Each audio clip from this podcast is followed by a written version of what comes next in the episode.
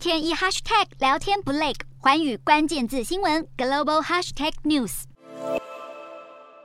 二零二二年为什么会有这么多的传染病爆发？康奈尔大学的疾病专家瓦尔玛就分析，至少有七种强力因素交织在一起，才形成了这股趋势。首先是因为人类和动物有更多密切的接触，人类们养宠物或者是食用动物产品都来到了历史最高点，加上气候变迁迫使许多动物离开原本的家园，都让人类和动物的分界越来越模糊，导致许多来自动物的病原体更容易的传染给人类，爆发新疫情。世卫组织二零一四年估计，当今新出现的病原体有百分之七十五都源自动物，包括新冠病毒、伊波拉、艾滋病、SARS 等等，都有动物宿主。再来就是交通发达，让地球村成型。疾病也比以往更能快速的传播。任何的病毒，只要随着人类搭乘一次飞机，就能抵达新的环境，开始散播。像是二零二零年国际旅行因为新冠疫情而冻结，结果让流感就消失了整整一年。二零二二年各国逐渐恢复旅游，结果猴痘和小儿麻痹从首例爆发后，很快的就在另一块大陆上也出现了病例。第三个原因是气候危机恶化，改变病原体。原本带有病原体的昆虫或是动物，因为气候危机被迫离开原本的栖息地，可能换到离人类更近的地方，都是导致疾病传播恶化的原因。第四个原因则是新冠疫情中其他常规疫苗的接种率急剧下降。而疫情趋缓，各国陆续解封后，